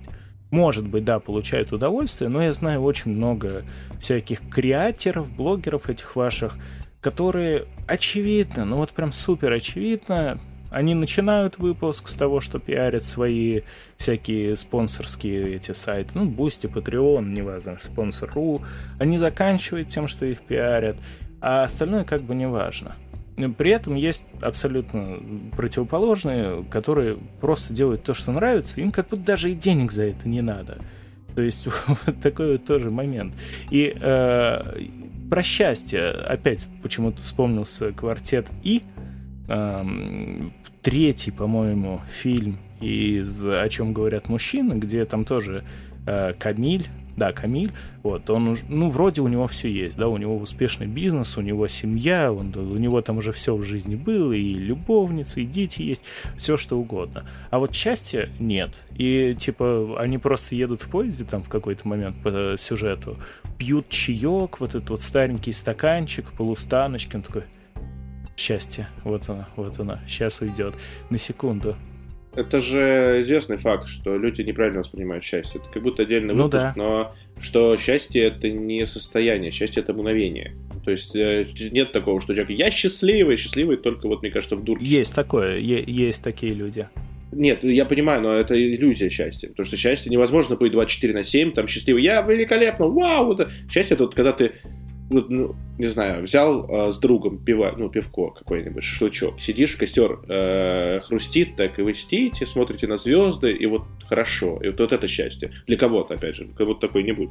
Кому-то в поезде чаек взять, кому-то это, не знаю, взять, э, приехать на дачу, сесть и вдохнуть полной грудью, и у тебя яблоками пахнет. Момент счастья. Вот этот момент ты его ловишь, и его фиксируешь. И вот, вот он вот так вот работает в части. Нет такого, что ты эй, как круто, да, это лучшее время моей жизни, вау. Ну, э, я таких людей знаю очень мало, и они в основном, э, это счастье очень быстро разрушается. Я знаю. А вот этот момент поймать, это целое вот искусство, мне кажется. Какое-то э, поймать счастье мгновений и зафиксировать его. Потому что второй раз оно не повторится. То есть, если ты возьмешь специально друга, купишь с ним пиво, поставишь шашлык, так давай костер э, хрусти, мы ждем. Ты не получишь этого момента. Это вот надо как-то максимально попасть в настроение и почувствовать. Я, э, ты вот упоминал еще на первых слоях историю о том, как, например, там э, другу, у которого нет денег, купить пивасик, и ты такой, ну, это радость, это тоже по кайфу. Я помню, когда я получил, ну, уже вот не подработка, а моя первая серьезная работа была, я с первой зарплаты купил подарки маме, папе, бабушке и жене мне там почти ничего не осталось. И, ну, казалось бы, блин, человек первый раз заработал, а я даже не знаю почему. Я не могу себя назвать каким-то там супер добрым и хорошим человеком, но вот как факт я свою первую уже зарплату потратил на близких людей, а не на себя. Хотя там, ну, денег хватало, например, купить какую-нибудь PlayStation 4 условную или что-то такое. Но в этом, э, на самом деле, мы же похожи в этом плане. Я имею в виду, что как будто, когда у тебя есть PlayStation, и какой-то внутренний уют дома, этого нам с тобой, ну, нам с тобой, это не значит, что всем, достаточно для того, чтобы, ну, хочется радовать близких людей, а себе, ну, а себе что? Ну, у меня все есть. у меня есть джойстик, у меня есть PlayStation, у меня есть э, игрульки, я могу себя порадовать. Вот единственное, знаешь, ты себя радуешь, когда ты, о, паук вышел, пойду-ка я себе куплю паука. вот, вот такие моменты себя да, радуешь. А да, а так да. какие-то, не знаю, поехать в брендированный магазин, купить себе крутой ремень, там, не знаю, джинсы какие-нибудь, дорогущие, или в ресторан сходить какой-то помпезный. Ну, это не про нас. Ну, это, как знаешь, как присказка. Когда я был молодой, э, я мечтал объездить весь мир – но у меня не было денег. А теперь я вырос, у меня есть деньги, чтобы объездить весь мир. Ну, мне и так хорошо. Вот это, наверное, что-то подобное. У меня очень показательная в этом а, моменте, наверное, жизненная история моего отца, который тоже, ну, вот это как взлеты и падения, он, эм, когда я родился, был директором магазина. Потом он поднялся и стал директором э, завода. Потом они организовали еще с друзьями и там э, с родней тоже. Дядя мой в этом участвовал, и троюрный брат мой в этом участвовал. Они организовали совместный бизнес. Э, э, ну, нет, уже это было позже, где-то когда мы в старших классах учились. И бизнес пукнул. Сделал очень большой пук, они потеряли вообще все. Там, например, вот э, дядя мой ушел вообще из семьи после такого позора. Ну, это японец бы сделал на его месте цепуку.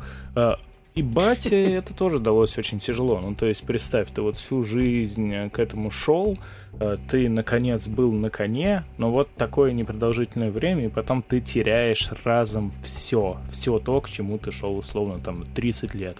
Э, батя у меня, по-моему, то ли год, то ли два, то ли вообще три пролежал в тотальнейшей депрессии, он просто пожрет и спать идет, пожрет и спать идет. Вот так вот он в таком лимбе застрял, но потом вышел, и он сейчас, э, несмотря на то, что он уже пенсионного возраста, пару лет как достиг, он все равно подрабатывает. Он, то есть, нашел работку э, в гаражном кооперативе, он там администратором работает, получает, ну, более-менее неплохую денежку, особенно с учетом возраста.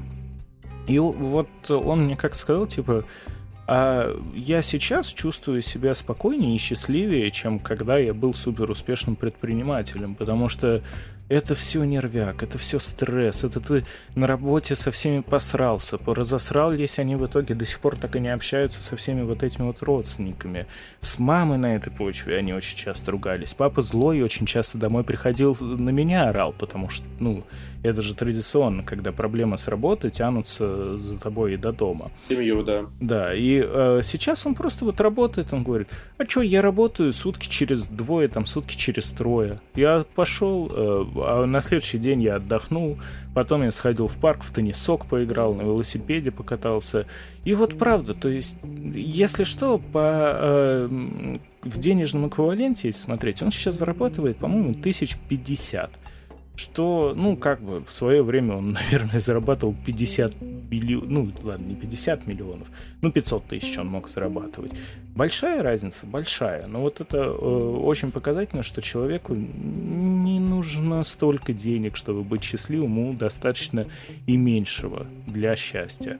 Как-то вот так вот оно работает, поэтому я бы не сказал, что Э, счастье именно в бесконечном, безграничном богатстве, но, наверное, без денег счастливым быть тоже довольно тяжело.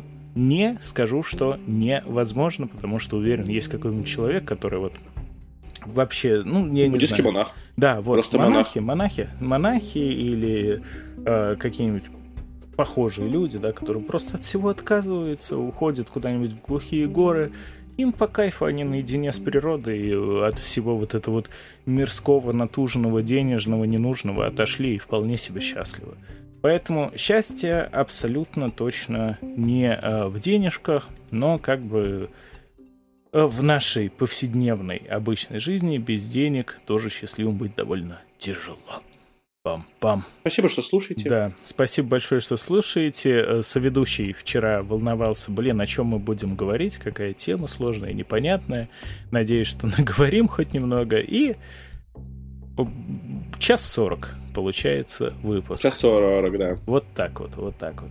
Э, надеюсь, то, что вы оцените наши старания, потому что мы, правда, стараемся. Как вы видите, мы успешные люди, мы деньги зарабатываем, а на подкасте не зарабатываем. И пока что даже не будем. Но нам всегда приятны ваши там лайки, комментарии и в целом приносите нам э, темы, если хотите, чтобы мы что-то обсудили. Лучше всего это делать в Телеграме, потому что он у нас не такой большой, и там я всегда это точно увижу и не пропущу. По мафии я купил мафию Definitive Edition. Ваня, я все, все, я начинаю ее проходить где-нибудь, когда-нибудь жди выпуск. А на этом все. Пока-пока. Пока-пока.